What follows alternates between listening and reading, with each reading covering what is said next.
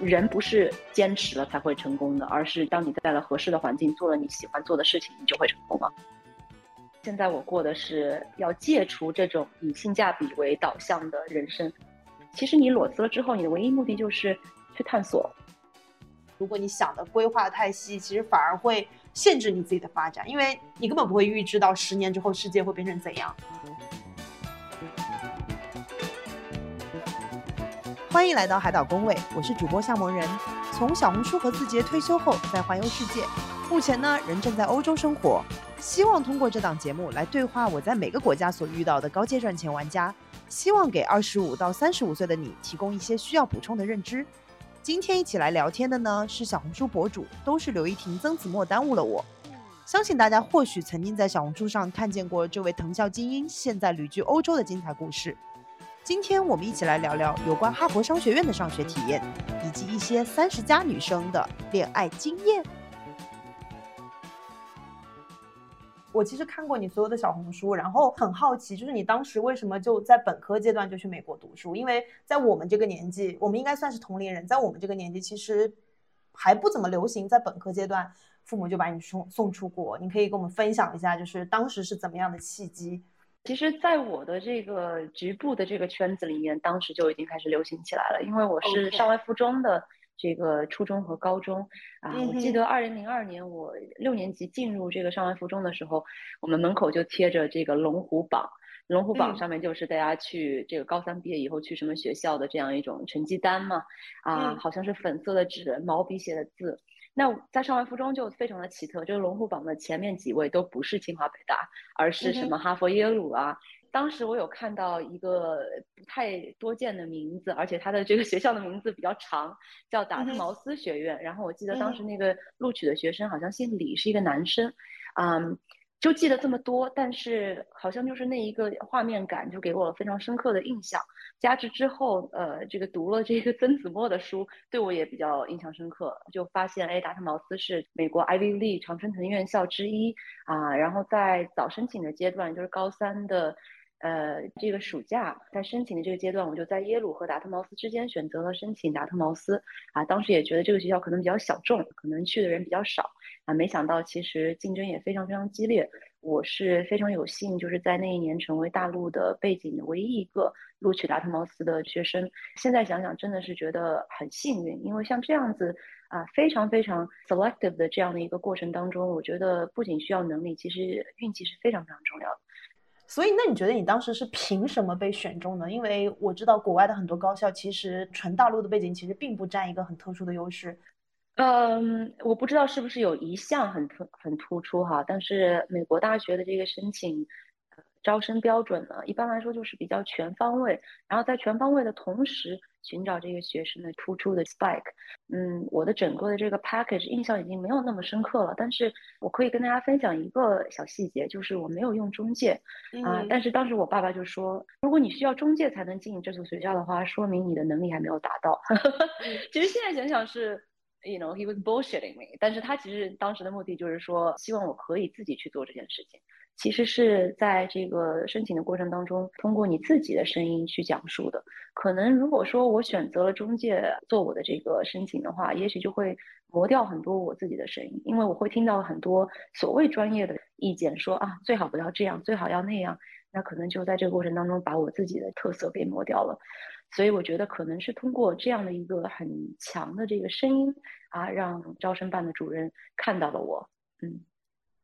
因为你当时在美国读本科的时候，其实你的高中同学肯定是在国内，肯定有部分在国内读大学。那你自己就是在跟他们聊天之后，你会觉得在美国读本科跟在中国读本科，他们之间有什么很大的区别吗？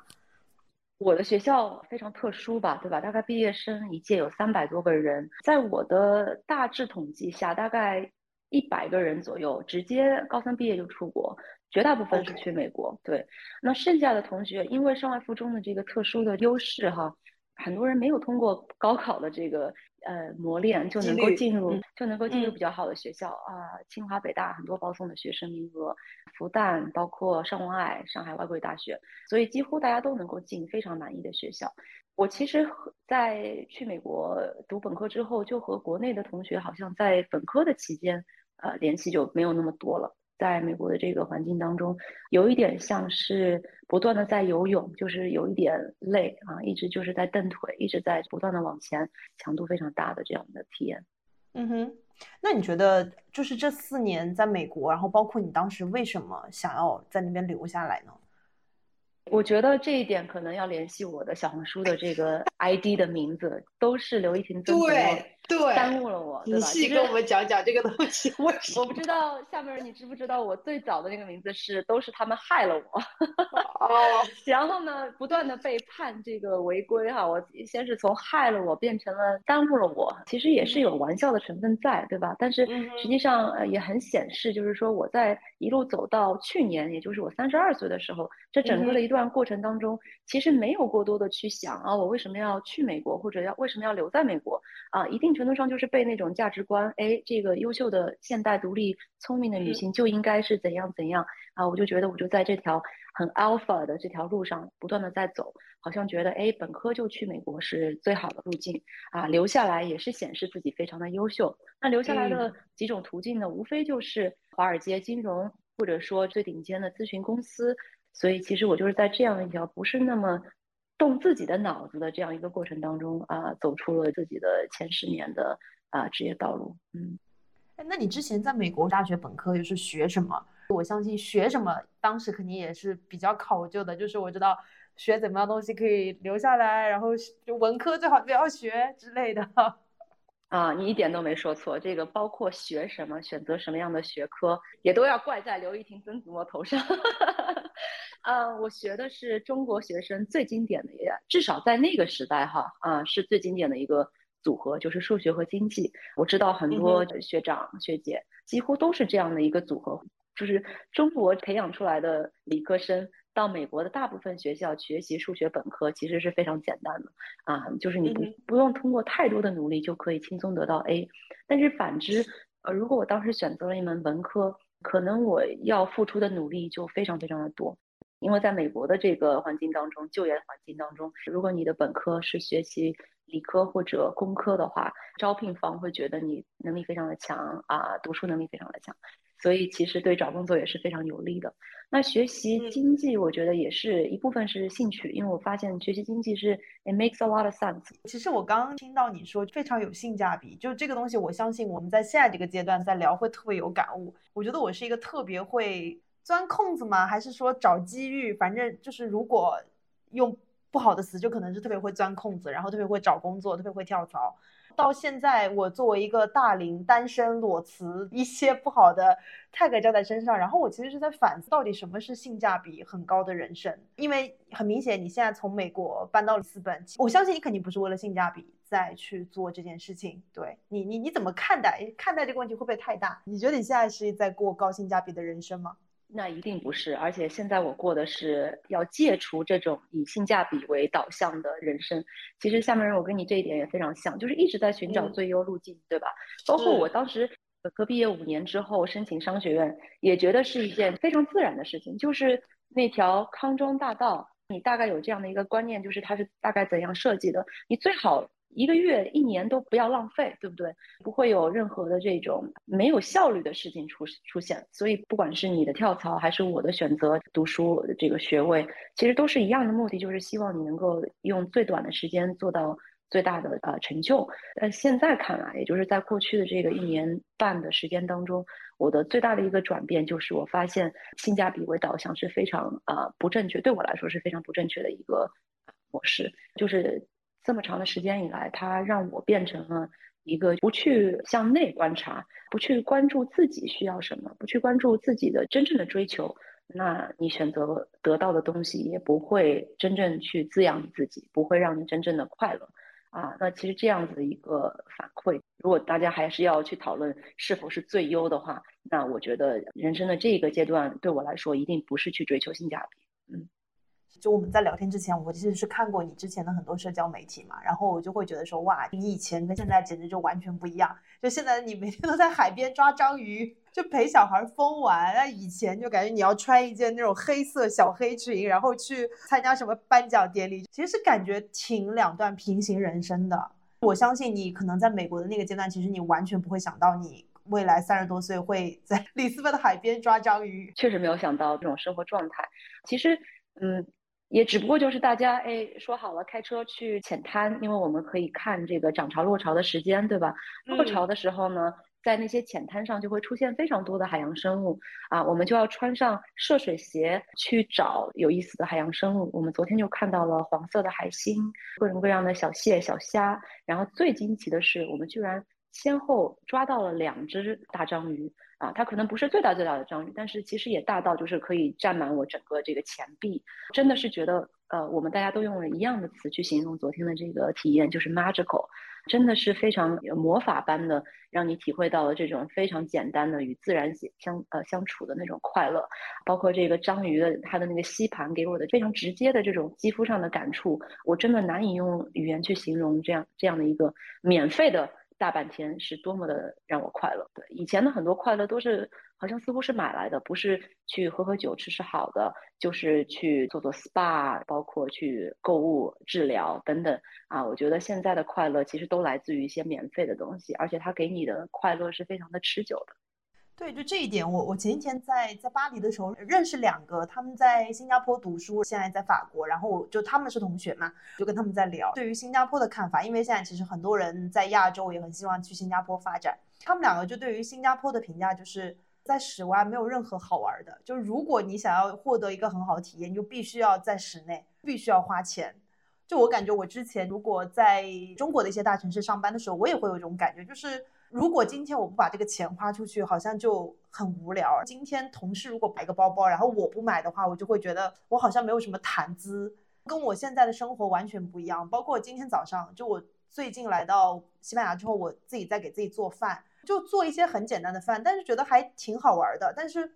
我觉得我过去的好几年就特别迷恋时间管理最强，任何工作我要去外包，怎么样的关系是有毒的，我要我要切干净，就会觉得。就是我在法国跟我一些朋友在聊天，我做任何事我都会随口而出。我觉得我说啊，很浪费时间，做饭很浪费时间，就永远感觉自己要把自己的时间像一个过滤一样去工作去干嘛。然后我后来就是反思了一下，我觉得哇，好无聊啊！我又没有什么重大的事情要做，为什么要一直什么浪费时间浪费时间？所以我现在就是又说到，因为新的一年来了嘛，我就在想说，新的一年我就是想要做一些浪费时间的事情，什么时间管理。不想搞这一套了，真的。对我跟你那个新年的目标也非常的相似，就是能够慢下来，能够接受自己不去去想这个效率这件事情，对吧？包括咱们今天这个录制的过程也是非常的 relax。啊，虽然是说好了时间，但是实际上，啊，你也反复跟我强调说，哎，不要有压力，我们就是闲聊。包括实际上最终几点开始，也并不是我们一开始的定的这个计划。而且当你呃 fall off the plan，就是当你没有按照原来的这个时间计划进行的时候，你不会觉得像以前那样这么的沮丧，或者说甚至生气。啊，我以前是会这样子，就比如说，如如果一个人跟我说好了三点钟要开会，结果他 no show，或者说迟到了十五分钟。我会觉得，哎，我一天都会被你打乱，会觉得没有被啊尊重等等啊，甚至有些人会，比如说他说，哎，我们什么时候可以 catch up，什么时候打个电话，然后我说好，那要不后天四点钟，然后对方就不是像我这样活在这个日历的捆绑当中的人，他就会觉得很不习惯，哎，我们就不能随性的想打就打一个电话吗？我觉得当时的我确实是很难，现在慢慢在习惯。我的现在的伴侣是一个艺术家，做这个艺术和电影的。他的很多生活模式，在我看来真的是让我大开眼界啊，也在慢慢的习惯。比如说，他要跟一个人 meet，是只有开始的时间，没有结束的时间。大家会说，哦，大概十点的时候我们开始，然后他可能就会把整个这个上午全都空出做这件事情啊，不像我们可能甚至是精确到十五分钟的会议，因为会觉得，嗯，一个小时的会议一般来说是不呃 inefficient 没有效率的，对不对？所以其实我觉得。各有呃各有好处吧，但是我觉得从你我的这个出发点来说，我们要习惯的是那种啊慢慢的不急的，就是不让 efficiency 不让这个效率捆绑的这样一种新的这个思考方式。是的，我觉得我到现在其实都在克服身上的这一点。就我觉得我可能是在过去很多年一直在那种就比较高压强的地方工作，然后导致其实我不享受做任何事情。呃，禅语摩托车维修技术里面的一句话就是：当你非常想要把那件事情做完的时候，其实你已经不在那件事情里面了，你已经不再享受那件事情里面了。但是我直到现在，我做一件事情，我还是就哪怕我是真的投入在做一件事，但我还是会在享受这件事情什么时候才会做完。就所谓这个焦虑的状态，就会在想说啊，别人都在做这个做这个做那个，我是不是没有做这个做这个做那个？然后就会觉得很怕自己缺失某个东西，很怕自己比别人慢一步。呃，我想跟大家分享一个词，叫做 FOMO，F O M O，啊，是缩写嘛，Fear，Fear of missing out。我觉得最有意思的一点就是，我听说哈，我不知道这个呃是不是确实，就是。Fear of missing out，FOMO 这个词最早是在哈佛商学院被发明的，就是是哈佛商学院的学生开始使用的。呃，那我觉得呃非常非常的好笑，就是呃在哈佛商学院这个现象真的是非常的显著啊，因为有太多的活动同时在发生，甚至是派对都有很多同时在发生，然后可能招聘会、宣讲会，对吧？还有包括上课，包括这个名人来 lecture，同时发生的活动有太多太多，导致就是。商学院里面会有好几个，在公共的区域会有好几个大电视机，这个电视机上其他什么都不放，就是放今天活动的 schedule，你能想象吗？所以说，真的就是它其实是在鼓励一种这种啊，我们有非常多的 programming，有做不完的这个事情，有很多很多资源供你选择，但实际上造成的是绝大部分的人产生了极强的这个 formal，因为你不管你去了。多少个活动，你只能一一个人同时在一个地方出现，甚至包括，就算你把自己全天的时间排满，你的这个 energy 还你的 attention 还是有限的，所有人都是只看到自己没有得到的那些。但是其实有意思的是，哈佛商学院的这个经历也是让我真正 cure 了自己，就你刚刚说的这个，经常容易会呃阶段性的焦虑或者迷茫。我反而是通过哈佛商学院的经历治好了我自己的这个问题，因为当我发现周围的学生同学再优秀啊，职业上优秀哈，在这个幸运，比如说自己家里真的是啊沙特的王子呀，或者说拥有私人小岛的家庭的家族企业呀这样的继承人等等，他们的生活当中还是有非常多其实。跟我们焦虑的这个点很相似的这些呃问题，可能他们焦虑的事情跟我们不完全一样，但实际上你仔细去深挖他的焦虑的 nature，跟我们是一样的。比如说周围的人很优秀，因为他们周围的人可能也一样优秀，他的这些 insecurity 不安全感啊也跟我们一样。所以当我发现，哎，其实你就算口含金汤匙出生，也不过要经历这些一样的这个心理活动，要去克服一样的这种 stress 或者说不安全感。那我好像就觉得，就解放了我自己，上面的空气也就这样吧。哎，那你决定从美国搬到里斯本，你觉得是有哪一个瞬间，有哪一个具体的事件，让你觉得说，哎呦，这美国真没有想象中的那么香？有这样一个瞬间吗？我觉得其实还是逐步的，因为就像温水煮青蛙一样，最后要离开这个国家的时候很痛苦，就是因为我已经把这个地方当当做了我成人阶段的一个家。啊，所以说其实美国的好坏、社会问题的这个爆发，其实对我来说是 a weighs on me。我不知道大家是不是跟我一样，或者说能够对这个有所观察。实际上，当你周围的人过得不好的时候，你是不会会觉得，哎，我特别开心，或者说我幸福感特别的高。啊，实际上，呃，in the background，在这个背景音当中，这些社会的一些问题，包括分裂呀，包括这个政治环境的问题，其实都会让你觉得隐隐的是一种负面的影响。啊，所以其实不断的这个累积，不断的在我的这个背景音当中越来越响，越来越响，就最后就变成了一个，哎，我在这儿真的没有很快乐。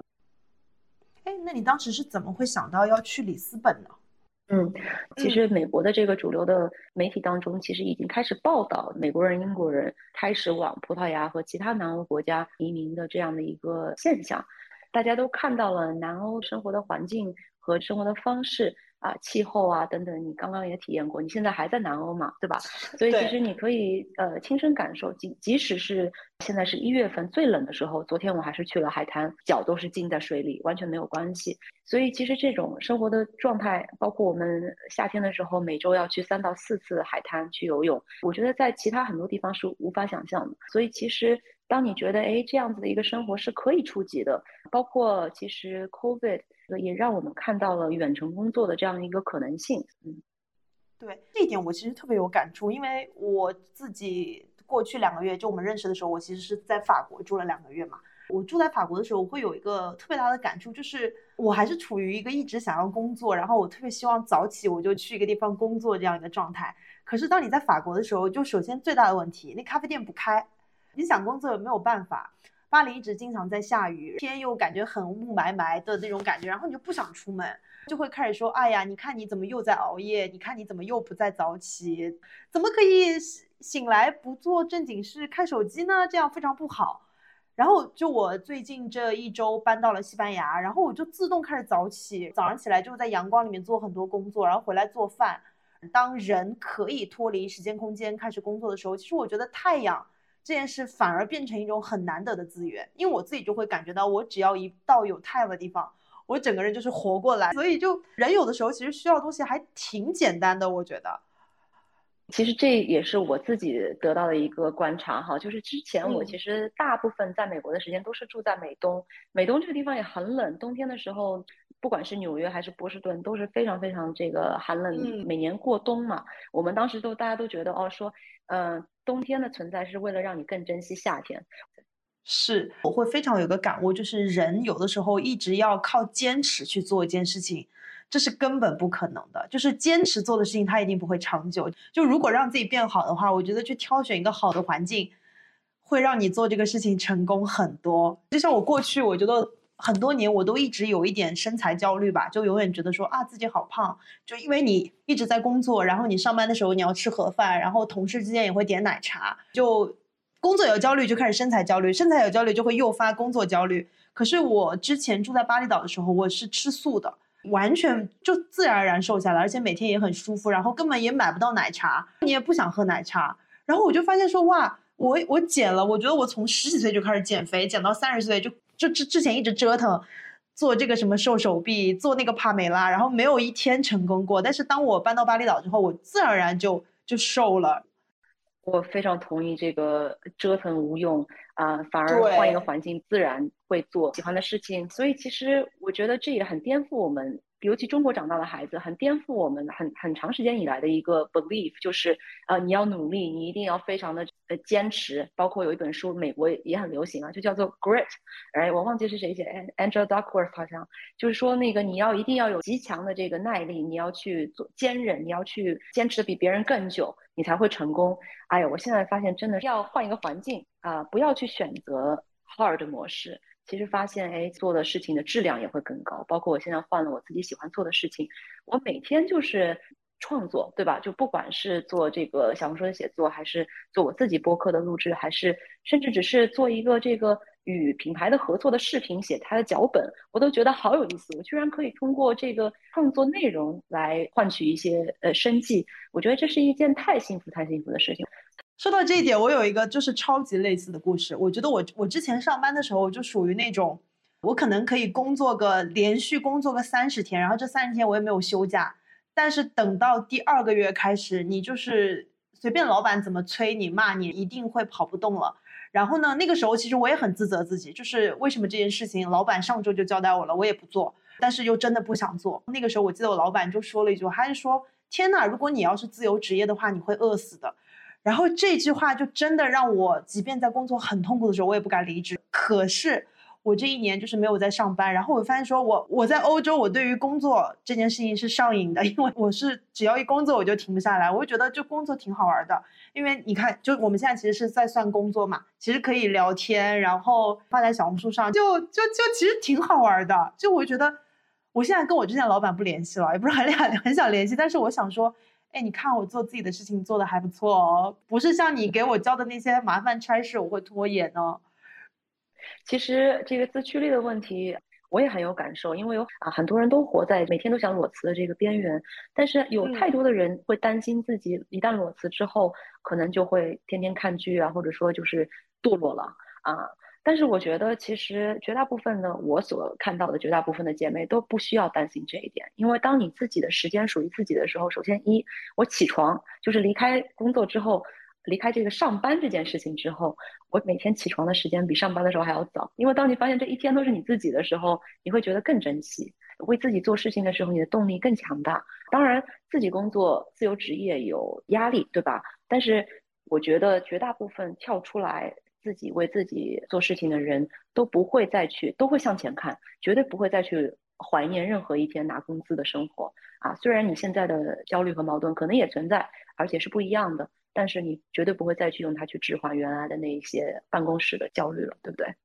我就发现一件事情，就是当你还有一份工作在身的时候，你是永远不会想到未来的出路的。就因为大家都会说，哎呀，你裸辞之前，你要先把你未来的这个事业有一个规划，然后你再干嘛？这都是理想版本。我我相信世界上没有任何一个人可以做到这个事情。就首先你那工作你不喜欢，然后对你来说也比较消耗。当你把这个消耗的东西。删除掉，就有点像把你的电脑内存清的足够大之后，其实你的这个你这个电脑跑任何网页都会跑得很快，而不是就是你在一个单兆的电脑里面想打开一个 PS，然后你就会在想说这 PS 怎么跑也跑不动，这个 Final Cut 怎么剪也剪不动。可是当你就是清除你自己的内存，你会发现说啊，做一件新的事情其实不难。我感觉就是我身边很多朋友，我觉得中国小孩吧，有的时候就迷恋吃苦，然后以及有一种路径依赖。就觉得任何事情的成功，我就是一定要开足十二倍马力，然后我一定要吃苦。我现在就会觉得很多事情能成功，就当然你要努力要认真，这没有什么好讲，但是不是一定要吃苦才能够达到的。我跟你呃感受非常相似。我之前那份工作也并不是在时长上非常压力非常大，只是就是当你在这个企业当中比较 senior 的时候，更多的那个压力是来自于这个。呃，politics 或呃，you know 那些无形的压力，而不是这个时间的压力。我觉得时间没有什么好管理的，我们都不是马斯克，马斯克人家都不都没讲什么时间管。我觉得普通人不用，先不用想时间管理。我觉得对普通人来讲说，比较重要的是精力管理，就是有很多事情，比如说它出现，其实它占据你的精力嘛。我就拿一个很简单的例子来想好了。我觉得我这一年为什么那么专注的一个很大的原因，是因为我没有那么多的应酬，这样的生活特别简单。我跟我朋友形容，我现在就是一个学体育的男大学生，就是 白天 去上课踢球，晚上回来就是打游戏。虽然我不打游戏啊，但就是一个简单的比喻。我觉得精力管理肯定是大于时间管理的，因为当你真的专心在做一件事情，然后不会有那么多的牵扯，不会再想说，哎呀，今天我该辞职吗？哎呀，这个老板是不是在 PUA 我？哎呀，那个事情，就当你没有那些所谓杂念之后，其实你做任何事情，我觉得都都会很快的。是的。我们刚刚就聊到你在里斯本的生活，然后接下来我们就在聊留学的话题好了。我就不知道我的这个留学还是不是适用了，因为毕竟是零九到一三年的时候。不过后来这个商学院是一八到二零。因为我这一次在欧洲，在伦敦住了一个月，然后在法国住了两个月，就光是我在这两个地方认识的朋友，其实特别不一样。就是他们分为，我在伦敦其实很多是我同事，就是我的同事们。在离职之后又去伦敦读了一个学，所以这帮人呢大概都是三十岁以上的人。然后我在法国的朋友呢都是我在网上认识的人，然后都是一些就是大学毕业一两年就去别的国家留学。然后我自己感觉到哇，这两群人完全不一样，就他们在新的国家留学做的事儿也不一样，然后他们自己对于留学这件事给自己带来的意义也不一样。我不知道你有没有这个感触，然后以及我们可以聊一下大龄留学这件事到底是好还是不好？嗯。哎，其实你刚刚说的这个现象，在美国的这个留学圈子里也很明显哈，就是说美本甚至美高，就是高中就去美国这样的一个群体和研究生才去美国的这个群体，其实区别是真的是很大的。我美本去这个美国读书的时候，人还不是特别的多，对吧？现在就竞争很激烈了，这个群体也比较壮大了。但是我们那个时候，可能真正从这个国内。没有海外背景，没有交换经历，就来到美国去读本科啊，然后也读的也是比较好的学校，这样的人确实是比较少的啊。在这样的一个人群当中，我找到了非常多很好的朋友。我觉得原因就是因为在你十八岁的时候，呃，离开自己的系统，去到一个新的系统啊，对你的 transformative impact 是很大的，对吧？它会改变你很多的这个想法。包括我在大学的时候找到了自己的这种 values，找到了自己这个人生观、价值观等等。你之前也一直在，只是我没有发掘出来，只是在大学的时候才会认知到自己的这样的一个价值观。在一个非常容易受影响的这样一个时间段，你在这样一个城市，甚至不说一个国家了，因为美国其实地大物广，有些地方的这个人文的这个风气和这个其他地方是完全不一样的啊。我就是在波士顿附近长大，对吧？所以其实对我来说，对我的这个个人的价值观的影响是非常的非常的明显的。那么。嗯，和相似背景的人就很容易很聊得来，包括我们大家的一些 struggle、一些问题啊、矛盾这些 puzzle 等等都是非常相似的。那研究生出来的朋友可能会就跟背景相似的朋友比较聊得来，有相似的这个国内读本科的这个经历啊，包括在研究生进入美国这个环境当中遇到的一些挑战，他们也会比较有共鸣啊。所以其实我觉得有这样子的 gap 确实是比较正常的，和你在欧洲观察到的是非常非常相似的。对，是因为听你看来，你会觉得，就是说我们可以在这件事情上有不同的观点，然后我觉得还蛮好的。就听你看来，你会觉得其实越早出来，对你这个人的价值观重塑会越好。但是我自己在跟不同岁，就二十岁跟三十岁留学这两部分人交流，我会觉得二十多岁的人刚刚出来留学的时候会有点呃迷茫，不知道干嘛，然后特别希望融入当地的圈子。但是我发现我在伦敦的一些三十岁的朋友，就是他们。到那个阶段去重新出来读书，我觉得他们特别会抓住当地的资源，而不再限于一些盲目的社交当中。比如说，我在伦敦两个最好的朋友，一个是做时尚影片的，然后一个是做戏剧的。然后那个做戏剧的人，他就在当地就认识了爱丁堡戏剧节的一个，他们就一拍即合。然后我这个朋友呢，就能够拿到一个奖金之类的东西，然后就可以参加这个爱丁堡戏剧节。然后我在伦敦那个做时尚影片的那个人呢，他。之前完全不是做这个行业的人，他当时做来选择来伦敦去读这个学校，完全是因为他希望能够认识这个圈子里的人，所以他的毕业作品其实都是蛮厉害的人在给他拍的。然后看我在。法国这里大学毕业就出来留学的人，然后我觉得他们的生活状态完全不同。因为在法国的很多朋友，他们真的就是我觉得是小朋友吧，就是你跟他们聊天的话题就会有点像是，哎呀，你上次去那个 party 喝了多少，然后我喝了多少，我觉得其实还挺不一样的。包括上次跟你在聊，我我是不是要现在这个时候读书是性价比高的，还是我其实应该早些年就出来读书？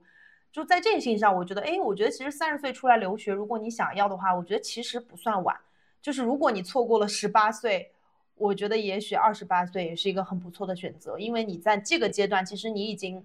不需要去啊，我在当地我一定要去混圈，然后我在当地我就一定要去打卡某些东西，而是你清楚的知道说，我在这个国家我能够做一些怎么样的事情，能够把这个国家当中最好的资源提取出来，这个是我自己的一个感悟。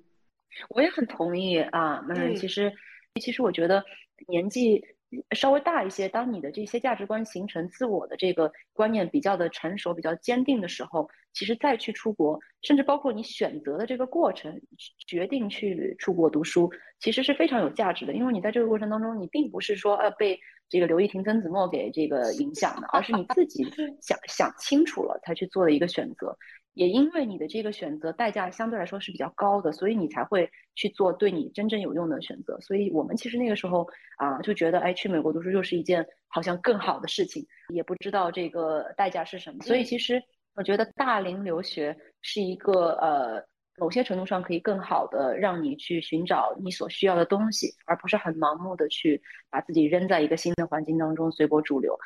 嗯，如果说我自己的小孩要去美国读大学，从一个不一样的环境被扔到美国这样的一个环境，我也会担心他是不是已经在这个去之前形成了一个比较坚定的自我。如果没有的话，其实我是会担心的，因为我觉得美国这样一个环境是很容易把人呃往这个各种方向去去带的，包括你所说到的那些有的没的那种社交社交的焦虑啊等等，我觉得还是比较呃浪费这个能量的，对吧？所以其实当你的自我坚定了之后。再去为自己去选择读书，包括去选择一个合适的国家和一个合适的学位，我觉得是非常宝贵的啊。像你刚才说的，嗯，你也更会去把你的精力去用在对你来说真正有益的事情上面。啊，我们可能又有点像说到，好像啊，怎么样去做事情可以更有效率？但是其实这个有还是有一些区别的，因为啊，有些地方的 energy 确实是无用的，对吧？你把更多的时间去花在，哎，我是不是融入？我怎么样去融入这些法国人、英国人、美国人？其实，在我们现在三十岁以上的这个年龄来看，这个确实是一种浪费精力。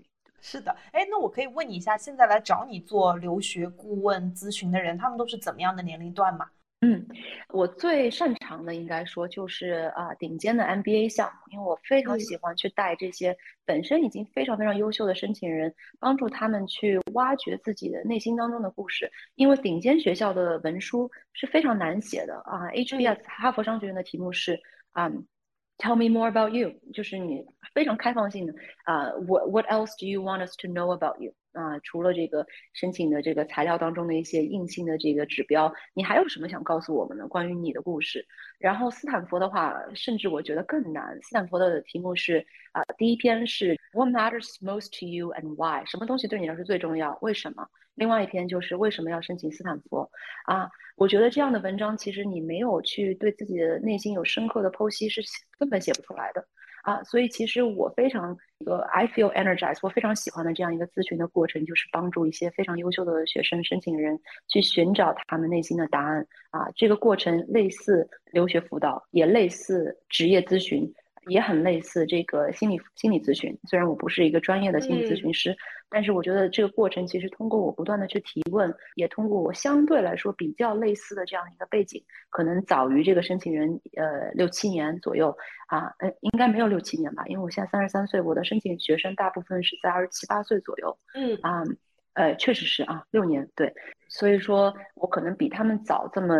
一个阶段，但是呃，背景还是比较相似的，人生的经历还是有可比性的。那我觉得通过我的这些引导，通过我的这些提问啊，能够让他们回答这样的一个问题，这样一个呃程度，对我们双方来说是绝对有成就感的一件事情。就是我的很多学生在这个过程当中获得的远远不只是一篇文书啊，他们在自己最后看到这个文书的时候，我我的目标是他们要。自己被自己感动，自己被自己的故事所打动啊，这是我的一个呃目标。对，嗯，所以我非常喜欢做这件事情。是因为这些人，首先我觉得他们足够聪明，然后让你觉得说跟他们之间的沟通是没有障碍的。那我更好奇，就这些人，他们现在是因为你如果要去读 NBA 的话，那这些人目前是在，譬如说他现在是一个快速的职业上升期，还是说他们的职业遇到一个职业瓶颈？他们多半是哪一类人呢？然后以及你觉得哪一类人更适合去读 MBA？这个问题确实也比较难哈。但是在我的观察当中，处于任何职业的这个阶段的都有，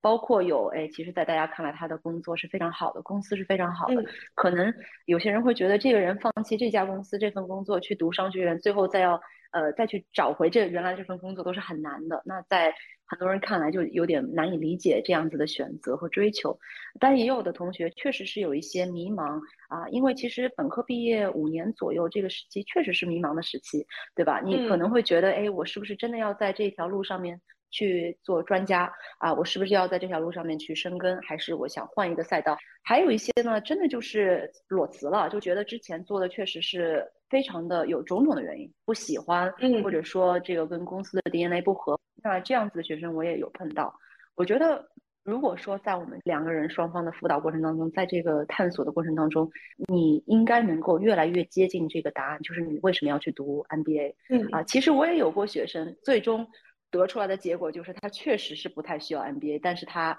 可能还是有这个名校的梦，或者说有一种我们刚刚说的 formal，formal，对吧？别人都在做这件事情，他到了年纪了也要也要做这件事情。那其实，在这样的情况下，我可能当然会尽全力帮他把文书挖掘的更深，但是很多时候我会觉得这个文书确实可能就达不到那种深度。而反观有些有些学生，比如说我举个例子，有一个有一个学生他在现有的中国的大厂的企业文化当中非常的不开心啊，非常的不合适。但是他真的是那种没有办法被呃这些东西束缚的人，他就是在这样子的压力下，就别人觉得你辞职这家公司是不可思议的一件事情，他还是非常坚定的走了啊。那我觉得这样子的学生，他一定是更接近自己脑海中我想要什么，至少他知道我不要什么，对吧？嗯。所以说他的这个文书可能确实会挖的比较深，我相信他在商学院的这个过程当中也能够得到更多的价值啊。所以其实我一直说，嗯。有些人申请商学院只是在推迟自己的这个中年危机，因为商学院本身它不会帮你解决任何问题啊。但是你要是在申请，就是在决定申请，包括在申请准备的这个过程当中，做到了足够多的这个自我的探索，那也许你的商学院经历就会比别人的商学院经历有价值，你就能够在商学院呃这个过程当中，包括之后啊，能够获得你所要的目的啊，而不是说只是去推迟你的这个存在主义危机。那我现在听起来，我我我我自己说我自己的理解啊，因为我对商学院其实没有你了解的深。我现在突然发现说，就是申请商学院这件事，有点像去做一个心理咨询，就是他帮你去梳理你之前焦虑痛苦的原因是什么。但是真正你自己能够从这个经历当中收获什么，其实完全看你自己。因为上一个商学院，并不就代表说啊，你这个人马上就两倍速增长了，不大会。嗯，非常对。甚至包括我们在商学院期间，老师也会跟我们说，你们大家现在是在最开心的时候，因为 商学院其实就是一个大派对嘛，就是一个非常昂贵的两年的这个假期。呃，老师其实也看在眼里，他会给你打一些预防针，说等到你们毕业五年、毕业十年回来的时候，你们等着瞧吧。回来的时候讲的都是什么离婚呀，或者说呃丢工作呀、失业呀，或者说非常厉害的这个中年危机啊等等的故事啊，当然是以一种好的这个方式去说，因为其实当你真正能够去聊离婚这件事情，去聊这个失业这件事情，包括去聊这个中年危机这件事情，尤其跟你的商学院同学去聊这些话题，那说明你已经成长了。因为商学院其实 otherwise 就是一个非常派对啊，或者说你好我好大家好啊这这样子一个环境啊。当你能够去聊那些深刻的人生话题的时候，其实你就是真正获得了这样子的一种友谊和 network 价值。我是这么认为哈。所以其实嗯，如果你把这些功课做在前面的话，可能就会。呃，减缓你之后的中年危机的这个冲击，包括我自己，其实是在商学院毕业之后两年的时候遇到这样子，就是裸辞、搬家、分手这样一系列的改变。我觉得，如果在我之前这个申请的时候能能能够做更多的这个疏通工作的话，跟自我的这个疏通哈，那我可能之后的这个危机就不会这么的呃戏剧化吧。你觉得你在呃 NBA 之后经历一些比较重大的人生转折，是因为你在此之前就没有去做这样的一些疏通，所以其实 NBA 加速了你的这个所谓改变。那你觉得为什么 NBA 会加速每个人的人生的转变呢？因为我其实听说过很多这样的故事，就是 NBA 之后，然后离婚了、分手了，然后事业就是怎么地了，就是 NBA 为什么会有这么大的影响力？我觉得其实一部分功劳也不是 MBA 的，因为它就是时间到了。比如说，我为什么说之前没有做好足够多的工作呢？不是说我当时不愿意去做，而是当时当时我二十六岁，二十六岁的时候，你可能对自己的了解确实还是有限，对吧？就是就像你谈恋爱一样，你的经验还没有累积到一定的那个会爆发的程度，会有一个这个 epiphany 的程度啊。那可能到了 MBA 之后。二十八九岁的时候，确实就是哎水到渠成了。那第二，我觉得如果说确实有 MBA 功劳的话，我举个例子哈，就是你自己走过的这个职业路径，可能就是五到六年的，比如说对我来说是咨询到科技大厂，有些人可能是投行到呃私募基金。那我觉得在商学院一个很大的价值就是你能够看到各种各样的人走的不同的大道。来到了同样的一个地方，那你可以看到，哎，这个人是石油工程师出身，现在马上想要通过商学院去麦肯锡，或者说这个人啊，之前是 veteran，是这个美国当兵的，他现在通过商学院想要再去做大企业啊，呃，里面的这个 corporate leader。那还有这样一个人，他本来是这个做咨询的，怎么样？现在要去冲进 VC 或者 PE。那其实通过你观察身边的人这些不同的这个背景。然后他所在的现在这个心理状态，或者说生活和职业的状态，在你还能够之后看到他们毕业之后大概的样子，你就会觉得，哎，其实很多人帮你，你好奇的这些路都走过了。那其实对我来说，就像刚刚也说过，就是。看到了这个山顶的人，其实问题就是日常也跟我们差不多。我就觉得，哎，其实我也不用爬了，我就那个下山去吃口热饭算了，对吧？然后我就觉得，其实呃，职业道路上也是一样的，你能够看到很多不同的路径，真的像围城一样。其实很多东西你近看了，你会发现其实也没有你想象中的这么的光鲜，没有哪里的草是真的比你眼前的草更绿。哎，那你觉得你这呃你在哈佛读 NBA 这件事给你带来什么收获呢？因为刚刚听起来都是其实挺负面的东西，就它肯定是有它的魅力所在，不然不会有那么多人挤破头都想进去。是是是，听上去很负面，实际上你看它给我造成的影响就是，我真的能够跨过了经历的坎，我真的能够做到，哎，我真的可以裸辞了，我不担心了，我没有犹豫了。我做到了自己对我来说人生非常重要的一个转变，就是从这个拿工资到以这个创作为主导的这样一个生计啊，一个新的这个职业。所以其实对我来说，可能说起来有点奇怪哈，就是商学院反而是让我跨出了这么一步。它就像是我之前的我的安全感啊，装在了一一个瓶子里面，里面的水已经快要满了。当我商学院毕业的时候，它就真的满了。满了以后，我就可以发现，哎，我那个足够达到我心里需要的安全感了，我就现在可以跨出这一步了啊！所以对我来说，真的就是注满了这一瓶安全感的水。所以其实每一个人可能从商学院得到的东西是非常非常不同的，但是对我来说，这是一个非常呃独特，也可能说宝贵的这样一个呃经历吧。对，我可以理解你说你从 NBA 得到那个安全感。一是因为你觉得我已经进入，因为哈佛已经是顶级不能再顶级的学府了，你已经有最顶级的学府加深，然后这可能是好的部分，然后不好的部分你会觉得说，哦，沙特王储也有烦恼，是这两个东西结合在一起让你有所谓的安全感吗？如果说把它简单化的话，确实是这样子，但是呃，说实在的。当我的这个自我还没有足够强大的时候，有了这样一个达特茅斯加哈佛商学院的这个双重加持，确实让我觉得，哎，I've been there, done that。如果嗯，就是说的很明白的话，我确实觉得是有用的。对我来说，哈，就个人的这个安全感上来说是有用的。然后呢，看到什么沙特王子呀，这个家庭集团继承人啊，这个对我来说，我觉得还是正向的一个收获啊。听上去好像是负面的，然后大家的问题都一样，我也就那个各管各算了，不用去羡慕嫉妒恨了。但实际上，我觉得这是一个非常非常正向的一个 take away。你会觉得，哎，大家都是在。自己的跑道上做着努力，也没有什么特别值得去这个眼红的东西。你能够看到别人的这个生活当中的这些难点的时候，当你不去嫉妒或者说会有这种啊眼红的情况，你会发现自己会放得很开，就会自己就会放松了，一口气就沉下来了。所以我觉得这样的对我的这个人生状态和选做选择的这个能力是非常非常有帮助的。对我来说，一定是正向的。对，一定是正向的。那我其实很好奇，你觉得怎么样的人适合去读 MBA 呢？嗯，我觉得，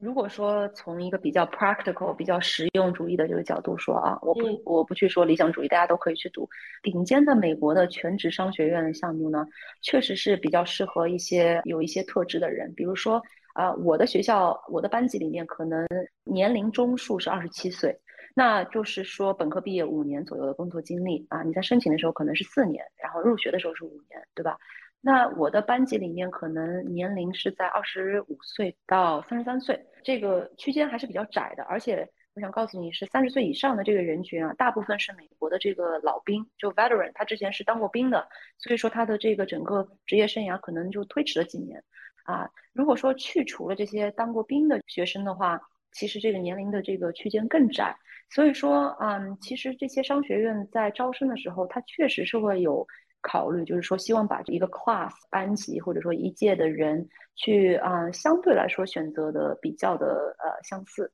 啊，不管是你的职业的厚度啊，还是包括就是你商学院可能会会给你带来的用处啊，他会去做这样的考虑。所以有些比如说已经是 VP 了，已经是职业发展的非常好的啊，你要去申请哈佛商学院，不是你不够优秀，是你。Age out of it，就是确实是有一种过分呃 qualified 的这样子的情况出现。因为如果说你让一个三十五岁的优秀的 VP 去哈佛商学院跟一帮二十六岁的人一起读书，你觉得这个三十五岁的职业的精英能够获得些什么呢？其实也很少了。所以其实我觉得有些人可能确实是已经过了这个能够从顶尖商学院项目获得这些价值的这样一个阶段啊，但是。还会有更适合你的项目，比如说有这个 EMBA 的项目，我觉得 EMBA 其实也很好。像我刚才说的讨论的这个话题，大龄留学，有的时候你目标更明确，你就可以从这个项目当中获得更多你针对性的东西啊，你不会去花太多的时间去在意说，哦，这个人为什么今天晚上的 party 没有请我，对吧？这真的就是一种小孩玩的东西。所以其实可能不同的年龄阶段，不同的这个职业的这个规划的阶段，有不同的适合你的项目。那你觉得这点上，欧洲跟美国是一样的吗？我觉得欧洲相对美国来说会松一些，就是它可能对于这种嗯定义哈就会宽松很多。这个跟整个欧洲的文化和美国的文化是很呃有关系的。美国这边你别看大学好像注重什么自由啊、什么啊多样性啊等等，其实还是有很多事情是非常非常的 traditional、非常非常传统的啊。所以其实这也是我对于哈佛有一种非常的。矛盾的一个观点的这个很大一个原因，我觉得它有非常多很优秀的地方，是我获得很大成长的一个地方。但是呢，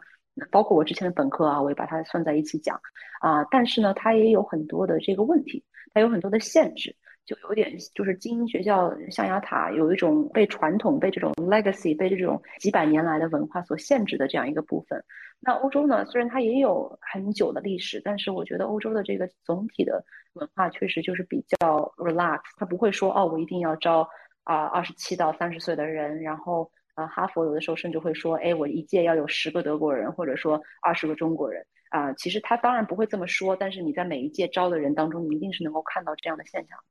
嗯，哎，那除了年龄的限制，比如说有哪些行业上，然后这个人的特质上，比如说哪些人是适合的，哪些不适合呢？我们去除年龄的这个范围。我觉得，当然我刚刚说的年龄也是一个软的范围哈，因为学校绝对不会告诉你说你一定要二十七到三十岁才能申请，但是呢。现实就是如此嘛，对吧？那如果说申请合适的人，比如说你的 sector，我们说你来自于什么样子的这个产业，对吧？啊，那最传统的肯定就是做金融和咨询的这样子的 professional services，他们而且一般来说入学的年龄会更小，因为可能你有两年的这个投行经验，或者说有两年的咨询经验，就能够进入哈佛和斯坦福这样的。MBA 项目，但是如果你是比如说石油公司的工程师，你可能就是四到五年的工作经验才来到哈佛。所以不同的这个行业还有就是有各种不同的这个 nuances 的存在啊，还有一些比较常见的，可能现在是科技公司，对吧？他会考虑来这个商学院，还会有一些做过初创公司的人，不管是自己创业还是自己去加入过创业公司啊，可能会考虑来商学院。嗯，还有可能一些海外的这个背景哈，国际学生的背景的话，其实就更多元了。总体来说呢，商学院它是在就是，我觉得它的招生的时候就像在插花一样，它要把一盆花的设计有绿叶，有这个衬托，有这个主花，对吧？然后它的招生的方式其实是就是希望能够 curate。这个来自于全世界各地的，来自于各种各行各业的不同的背景，因为他最终希望达到的目的呢，就是你的课堂讨论是非常有意思的啊！你的课堂讨论如果全是来自于华尔街的金融人士，那当然是无聊的要命，对吧？但是如果你有美国的大兵和中东来的，对于美国在世界上的地位有非常不同的这个见解的人，那他们可能就会吵起来，那可能就会非常有意思。所以其实它有一种就是在呃 curate 这种课堂讨论的质量的方式。在招生，嗯，哎，就之前说到你有一个在大厂工作十年的朋友，然后他是当时为什么要去读 N B A，然后以及读了 N B A 之后，你觉得他会有什么收获呢？其实我有不少学生，包括朋友是在大厂之后进入啊 MBA 的项目或者 EMBA 的项目啊，我觉得一部分是也觉得本科可能不太够，对吧？就是本科你学的内容，甚至是跟这个现在做的事情完全不相关的。那么其实，在你在大厂做了这么久以后，确实会有想要充电，想要去看看是否我有这个认知上的一个比较大的缺陷啊。那商学院就会给你一个比较好的这样一个比较平衡的认知。比如说我之前在阿里待，当时的阿里哈，我觉得是非常有能量的，非常有快速学习的机会的地方。但是我也清楚的知道，阿里的文化是相对来说，不是说单一吧，因为我没有看到美国的大厂。我没有看到欧洲的这个 conglomerate，所以说我怎么能够说自己对商业的世界是真正的了解呢？不可能，我没有条件去这么说。很多其实，在大厂时间久的兄弟姐妹们，我觉得考虑商学院，这是一个非常大的益处。说到这个，我就刚刚就突然在想我自己的一个点，就是我刚刚在你说这段话的时候，我是完全不敢接话的。为什么不敢接话呢？是因为首先我完全不懂 MBA，所以我很怕我接了话之后我会露怯。所以我会觉得，就是上学这件事的确是有很大的益处，是因为上学这个事就会提升你的认知。当一个人提升了一个认知的时候，他其实到任何场合，他都会觉得说，哦，这个事情哪怕我没做过，我也见过，我也看过，所以他会让那个人更有底气，更有自信。然后我觉得底气跟自信这个点还挺重要的。然后包括我最近在看王家卫出品的那个《繁花》，里面就是有一个叫做潘经理这个角色，这个潘经理这个角色就是帮助。里面的一个女老板叱咤上海滩，然后这个经理为什么那么厉害呢？就是因为他有一个派头。所谓这个派头，就是因为他之前就是供职过上海滩多家大的酒楼，然后呢，他有这个认知，他有这个能力，他知道怎么跟一些大佬打交道，所以他出门的时候就会有一种派头，然后这个派头能够帮他镇住这个场子。所以你刚刚讲这个点的时候，我会觉得，哦，这一点其实我觉得他是一个人的基本素养，因为。我知道，就包括我自己想要读 MBA，然后我跟我身边的人大量在聊这个事情。我有的朋友就会给我的一个建议，就是说啊，读 MBA 的话，我建议你还是最好有一个创业 idea。你有一个创业 idea 之后呢，你再去这个地方可能会更好的知道你需要什么资源，然后你需要怎么样的 partner。但我会就是你刚刚说的这些，我反而觉得说你哪怕去上个学，提高一下自己的认知，我觉得其实也还不错。对，也是非常有价值的。当你见过了以后，你会发现，哎，我真的是没有 formal 了，我就是可以说我有见识过，有有补充过这样子的认知。其实读书也是一样的，你可以你的背景，以我对你的了解哈，你可能会进入像哈佛商学院这样的地方，你会觉得，哎，周围同学也不过如此，真的是会可能的。所以其实一定程度上，你也能够对哈佛这样的地方祛魅啊。但是你不去的话，你可能确实做不到祛魅。我现在所做的这个。小红书的写作，很多时候我分享的故事也是来自于这些精英世界的观察。我也希望可以大家，呃，让大家看到，就是说，其实，嗯，如果你没有去到的话，你也能够从我的这个视角看到，其实啊，都是都是一样的，大家都有相似的这个问题，相似的这个呃挣扎等等，包括精英所谓的优秀啊，其实也是啊有很多的信号的。所以，其实我的同学当中。我也发现，哎，有些同学确实没有我想象中这么优秀。当然，it's totally valid。如果你去读书的时候，你有这样的感想，我觉得完全是正常的。嗯，就说到祛魅这个东西，我觉得我这一趟来欧洲，我觉得最大的收获就是祛魅。因为我这趟来到这儿之后，我我首先也不觉得欧洲就是臭的，就我觉得欧洲还是很好。但如果你要让我十二个月待在这里，我觉得不 OK。然后以及我也不觉得这里是一个天堂。就我会觉得，如果我现在人在欧洲的话，我就是。去尽量多跟人去交谈，然后多去一些地方去得到一些滋养，不要在这边想啊，我还是要国内的工作，然后我还是要焦虑。可是当我回到中国的时候，我就是我就是要搞钱，我觉得这样反而是最好的。包括我这次来，当我有一天在巴黎的地铁站坐地铁，然后我那地铁卡就是没用，我就排了好长的队去把我的地铁卡相当于解锁。交钱重新坐地铁，等了可能半个小时，然后我心里就在想说，哎呀，这法国政府真落后。我们在中国，我们坐地铁就直接那个支付宝上面一个二维码扫就行了，太简单了。你们这法国政府就是落后，我心里面就会有一串这个台词。后来我进去地铁的时候，我又看到很多外来的移民，他们甚至都没有谷歌地图这件事情，他们拿了一张纸质的地图在看。所以法国是一个非常多移民，什么人都有的。所以如果你今天坐地铁，你要让别人做一个二维码，那本身其实就是只让某一个阶级的人在方便，而不是让所有人都方便。所以我后来我就理解了这个事情。确实是，我觉得你刚刚说到这几点，我也很有感触。就是其实你的这些 opinions，你的这些呃坚定的这个坚持啊等等，都应该是来自于自己的观察，来自于自己的这个生活经历，而不是人云亦云，对吧？我也是在跟你比较相似的阶段吧，就是让自己身边围绕着很多有小孩的家庭，去观察一下这个到底是不是我真的想要的东西啊。这个话题其实我跟我的伴侣也是一直在讨论的，因为我们身边有我这个表哥一家的小孩啊，他们也住在里斯本，啊，八岁和四岁，非常非常可爱的孩子。我们真的觉得就是我好磕那个小女孩跟你男朋友，因为我觉得他们两个就是就很可爱，他们两个就是像动画片里面的人。对，而且啊，我觉得说呢，他们真的是最好的孩小孩儿，就是真的是像天使般的小孩儿。这个话题不知道敏感不敏感，但是好小孩儿也有恶魔和天使的，对吧？所以其实就算是眼看着他们这么天使般的小孩儿，我还是觉得，哎，如果下午只是玩了三个小时，然后接下去他们跟着别人回家，我觉得好放松，好自在啊。那是不是说明我确实就是不太能够承受全日制的这种带小孩的生活？是。我觉得我今年就是不能说今年，去年吧。我觉得去年养狗这个经历，它对我来说，我觉得哇，就是因为你想，你养狗，你完全就是无条件的在爱那个狗。那个狗，我记得有一次大半夜，就可能是夏天太热了，然后我白天没有带它出去遛，然后它晚上就在房间里面，就是真的就是造反，走来走去。我当时第一想法就是，好，我现在把你送到另一个没有空调的房间，把你关起来，这样的话我就安心睡觉了。但是我又不舍得，然后我也不能揍他，就只能大半夜，可能是凌晨三四点钟，然后我就看着他，你就是无条件的爱他，然后你爱他，你也不期待得到什么反馈。突然觉得说养小狗这件事，其实是在治愈我自己的童年，因为我童年没有被这样的对过，我妈永远就是说一二三不许哭，我说了一二三不许哭，今天这个东西就是不能买，绝对不能把你惯坏。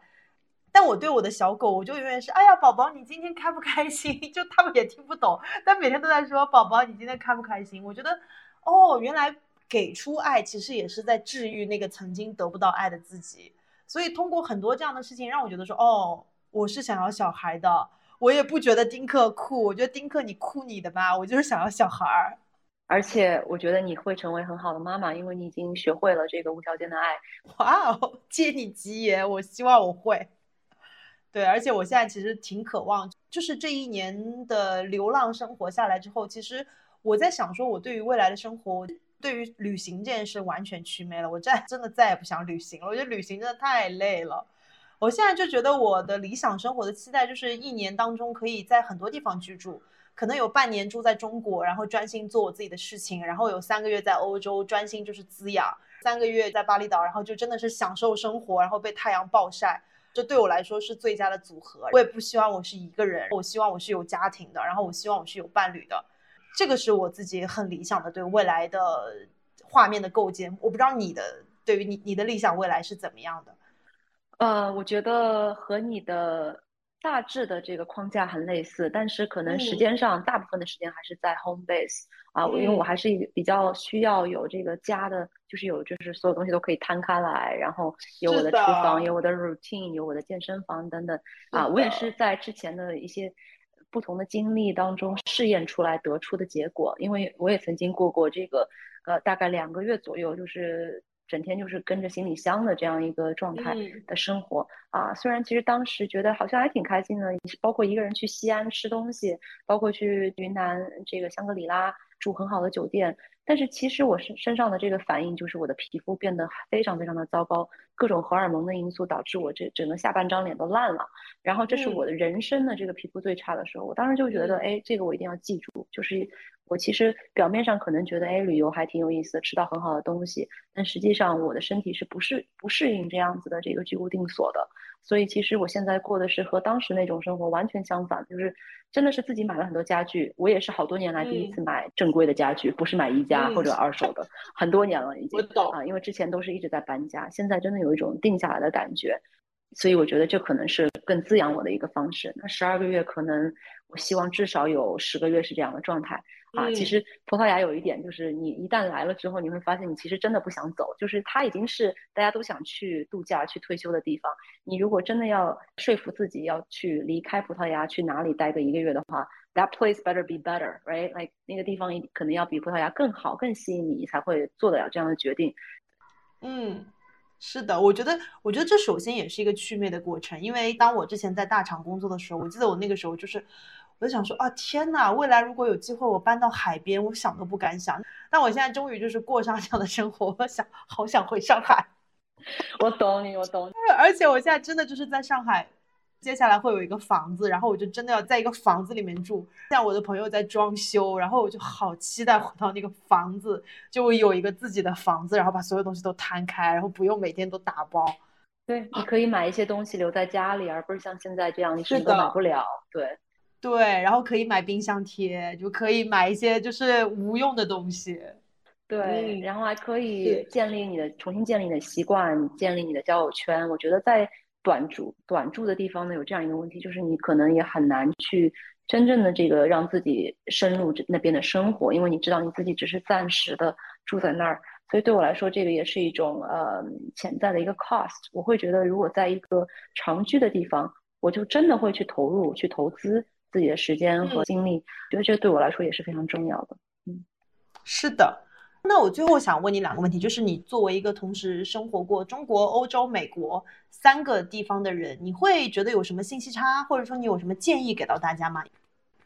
嗯，我觉得环境的改变确实是很有效的，因为每次写这样的话题，下面有很多评论也会说，哦，等你住了几年你就知道了，或者说啊，我预测三年之后你一定会反悔或者怎样啊。首先，我我希望大家都可以让别人有这样的自由去探索他们想要的生活，我绝对不会告诉你说走着瞧吧什么的，或者说去预测你的未来。然后第二种论调呢，就是说你以为换一个环境就能怎么怎么样，这其实只是一种逃避。这一点其实我是不同意的，因为我觉得其实当你的这个环境的改变来自于你内心的深层的一个目标的向往而做出，那你就不是逃避。如果只是因为啊，我觉得什么不开心，但是我没有去深究我到底想要去达到一些什么样的目的，就去比如说离开一份工作，或者说离开一个城市，那可能是一种逃避。但是如果是深究过了，做出的深思熟虑的选择，我觉得这是你真正需要的一个改变。就像我们刚刚也聊到很多，就是人不是坚持了才会成功的，而是就是你当你在了合适的环境，做了你喜欢做的事情，你就会成功了。啊，我觉得对我来说，选择这样一个生活环境也是一样的。你没有必要去选择让自己不开心的地方，你没有必要去把自己围绕在一群卷王当中。啊，其实换一个环境，真的能够让生活变得容易很多。不要去逆风而行，我觉得没有没有这个必要。嗯，所以其实，在三个地方的这个生活环境和这个经历，让我觉得其实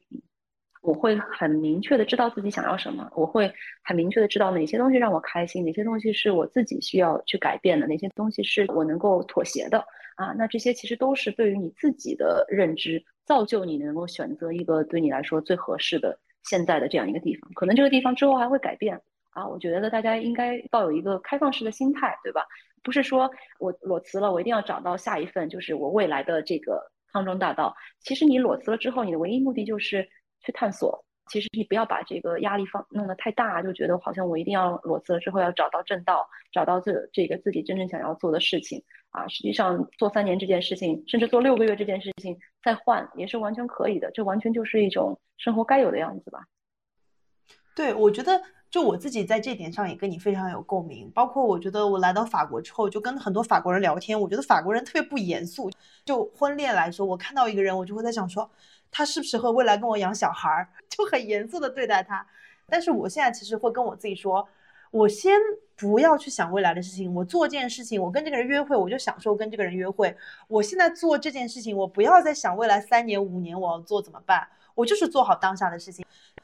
很多人也会说，你还会再去上班吗？我说不知道啊，就之后没钱了，我也会再去上班啊。但是我记得我之前就是刚开始做裸辞这个决定时候，我心里面那个算盘是，哎呀，我裸辞之后，我能不能找到一份能够帮我什么逆天改命的事业？我这个事业能不能让我乘风破浪？我绝对不能认输！我啊，就是想的很严肃，然后让我反而不敢去踏出那一步。所以到今年，我对我自己很多未来的规划，我就在想说，不要严肃，就是。做件事就做件事，不要想得很长远，因为那个很长远的事情，如果你想的规划太细，其实反而会限制你自己的发展，因为你根你根本不会预知到十年之后世界会变成怎样。是的，我也觉得，呃，完全把流程一个开放式的这个话题，open ended 啊，你甚至就是告诉自己说，我绝对是不可能知道我一年之后在做什么的，反而是一种解脱和放松，反而能够让你在这个过程当中更享受，并且我觉得哈，我相信哈。反而达到更好的效果，所以我觉得放下这种之前的这种对于安排、对于规划的这种执着，其实你我都是受益者。是的，然后最后我想说，因为我我自己是前一个月刚刚过了自己的三十岁的生日，我觉得三十岁之后感觉一切日子开始变好起来了，就是之前有好多焦虑，之前真的有好多焦虑，而且我觉得在中国当一个女的真的好累。身材焦虑、职业空间焦虑、婚恋焦虑，然后你会对于自己的人生有一种非常直线的想象。就我在这个公司如果做不到高管，我就是一个 loser。我如果谈一个男朋友，他跟我不结婚，我就是一个 loser。然后我觉得我三十岁之后这种执念都没有了，我自己觉得还挺好的。然后也渐渐像你跟我一样，就是都。找到自己的路，然后在这个路，我觉得即便现在探索的很慢，但是我觉得我们在这条路上走的应该挺开心的。所以就想问一下你自己，就是三十岁之后有什么感悟，或者你有没有什么想要对二十岁的你自己送的话，送出的建议？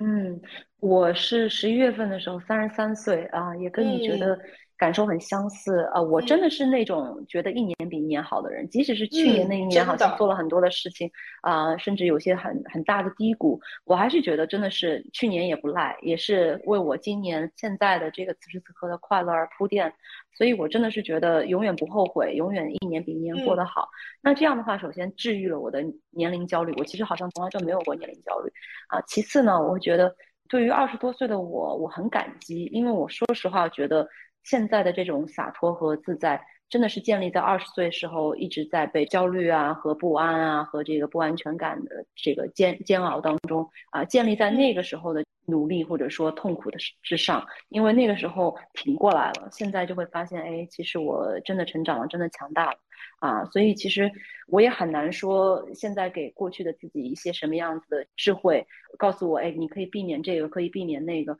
其实我觉得为过去的每一步，可能也都是有原因的、有道理的，就是塑造了我现在的自我的强大。唯一的可能就会说，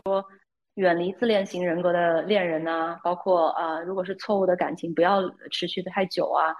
我觉得多关注自己，这是我一直会希望给自己的呃 piece of wisdom。不管是对于现在看二十岁的自己，还是现在对现在的自己啊，我都觉得时刻要提醒：只有关注自己，你才能够吸引到很好的事情发生在你身上，包括寻找到合适的伴侣，包括呃建立自己的家庭等等。我真的觉得把自己弄得非常的快乐，自己弄得非常的积极，其他好事也会相应发生。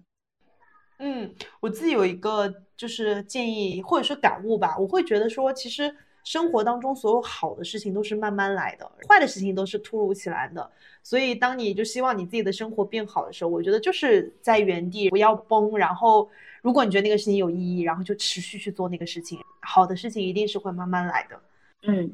是的，你给自己积累一些坚持，积累一些坚定，我觉得一定会最终会 pay off 的。我其实也非常非常的欣赏你的你的勇敢，包括就是裸辞之后，其实也不知道能够坚持多久，或者说需不需要再回去工作。我当时的这个裸辞还是比较明确的，或者说我其实经历了两次裸辞嘛。第一次裸辞裸辞了离开美国，第二次是换了一份工作到葡萄牙来，也是过渡性的。我知道我会离开的，但是呃，至少我有这样一个台阶下，就是有一种这个过渡的过程。但是你可能真的就是抡起来就辞职了，对吗？哎，我我去年其实也是裸辞了两次啊。OK OK，第一次从小红书，第二次从字节。然后今天中午我还发现我一个字节的前同事关注了我的小红书，然后我说：“哎，怎么找到我的？怎么找到我的？”这个太容易找到了，我觉得。对对对。不过啊，我就觉得我还是很需要很多金钱的这个安全感作为一个底气啊，所以其实我二十多岁的时候一直是比较节约，就比较。有节制的，并且不让自己消费膨胀等等，所以积累了一些让我觉得，哎，我可以可能很多年去探索，不用去太担心啊。当然，心理上的这种焦虑是另外哈。这个数字永远只是一个数字，其实你很多时候自己的压力是自己心理的状态给的。那我就很好奇，因为你告诉过我说，你去年到今年确实是花了很多的积蓄，对吗？你会觉得？逐渐逐渐压力会变大吗？就是你怎么样去面对自我对于钱的焦虑呢？这个是根本性的。真的，我觉得我在来欧洲之前好像没有担心过钱的事情，因为我跟你一样，我在二十岁几岁的时候其实还是在赚钱的。就所谓在赚钱，就首先工资还可以，二我是一个不怎么花钱的人，就我不买衣服不买包包，一年只去优衣库的那种人。但是来到欧洲之后，这个开销就是陡然增大了。你想，你租一个房房子就要一万多，然后我记得我昨天晚上就真的在看我那个银行卡，我就在想，说我这个钱如果继续要在欧洲待下去，可能会入不敷出，因为我在欧洲就真的很难赚钱。然后我昨天晚上就真的在焦虑这个事情，我甚至就在想，说我还有好多有很多人的钱没有打给我，我之前是从来不去催的，昨天晚上真的在想说，第二天我要来催一催了，这个钱真的要赶紧给我了。我一方面就是有在这个焦虑，但是一方面又会在跟我自己说：“我说，其实穷则思变挺好的，因为我今年上半年真的不怎么担心钱这个事情，就导致我处于一个哎呀，这个事情太 low 了不做，这个事情太简单了不做，这个事情不做，其实是主动把很多机会都拒绝的东西。所以我现在就是非常期待今年，我觉得我今年就特别希望把手弄脏。”一是我真的开始在做很多事情，然后二我真的重新开始跟人产生连接，然后建立关系，我觉得还挺重要的。包括我记得新年的时候，我许了一个愿，我因为我自己许愿会有一个一点五法则，就一点五法则就是先许一个主要的愿，再许一个零点五个愿。那一就是要赚很多钱，零点五就是要出一本电子书。后来我在想说，那找伴侣的事情放在哪儿？怎么就没有找伴侣的额度了？但我后来又在想说，如果我今年能够赚很多钱，就代表我真的要开始跟很多人产生联系。那在这个当中一定会有一个深度关系出现，所以我反而不担心了。我说我就是有手有脚，然后我也不笨，我不可能会饿死的。现在这样其实是真的是，我觉得是督促我开始真正的生活，真正的赚钱了，而不是我觉得我过去一年虽然说很开心，得到很多滋养，但我觉得我是活在一个泡泡里面。我只是在用钱在不同的国家生活而已啊，这有什么可难的？是的，是的。其实，嗯，大家可能看我什么整天去抓章鱼，或者说去寻找这些滋养的这个幸福感。其实我的生活也有很多，就是哎，晚上玩玩到十点钟到家，我要打开电脑开始去帮我 MBA 的这个咨询的申请学生去开始去修改他的文稿，或者说去和他们开会啊。其实还是有很多这样子的时刻，自由职业的这样一个代价吧，对吧？就是泡泡的生活，当然去享受。但是你也知道，泡泡有一天会要结束，你自己要给自己戳破，对吧？然后最终要是寻找到这样一个平衡，就是说你把这个焦虑给调下来，把这个呃金钱上的焦虑给调下来，把自己的手弄脏，我觉得说的非常的好。那样的其实才是一个更持久性的、更 sustainable 的这样一个生活状态。是的，他是逼着我走到人群中，走到具体的事物里面吧。嗯，也不要给自己太多的压力，我相信一定会成功的。不会不会，我现在就尽量是。就是说成功这件事就会让我有压力，我现在尽量就是说啊这个事情好玩儿，然后我就多做一点。就是我新年对自己的期待就不要严肃吧，永远用一个比较嘻嘻哈哈的态度把这个事情完成。我觉得我们可以把成功这个概念给换掉，到底什么是成功呢？就是自定义的成功。可能对我来说，今年的成功就是继续在转换过后的这样一个新的 career 上面走下去。坚定的继续去 refine 我在手上在做的每一件事情，那对你来说可能就是 something else，但是不一定是普世意义上的所谓成功，或者说找到了你接下去要做的赚钱的这个东西。嗯，对，我希望我今年就是能够做很多事情吧，跟很多人再次产生连接。如果能够做到这样，我觉得我到下一年来复盘的时候，我就会觉得很满足了。嗯。加油加油！期待期待。好，那我们今天就这样。你的播客如果有邀请我做嘉宾的话，我非常乐意。当然当然，我们的播客就叫不上班，所以要在你不上班的时候录完。那那你赶紧喽。不过我也接下来回中国也会继续不上班了啦。我觉得我现在上不了班了，我可能还是得做一些自己的事情吧。已经把这个人设拱到这个程度了，再去上班真的找不到工作。是的，坚持坚持，我觉得向前看，加油加油，看好你，加油！祝你今天过得开心，拜拜。嗯感谢大家的收听，也感谢倩来到海岛工位。生活在欧洲系列我们会持续更新。大家如果对海外生活、数字游民相关有任何想听的话题，欢迎给我们留言评论。海岛工位会持续在世界各地对话高阶赚钱玩家，希望给二十五到三十五岁的你提供一些需要补充的认知。拜拜。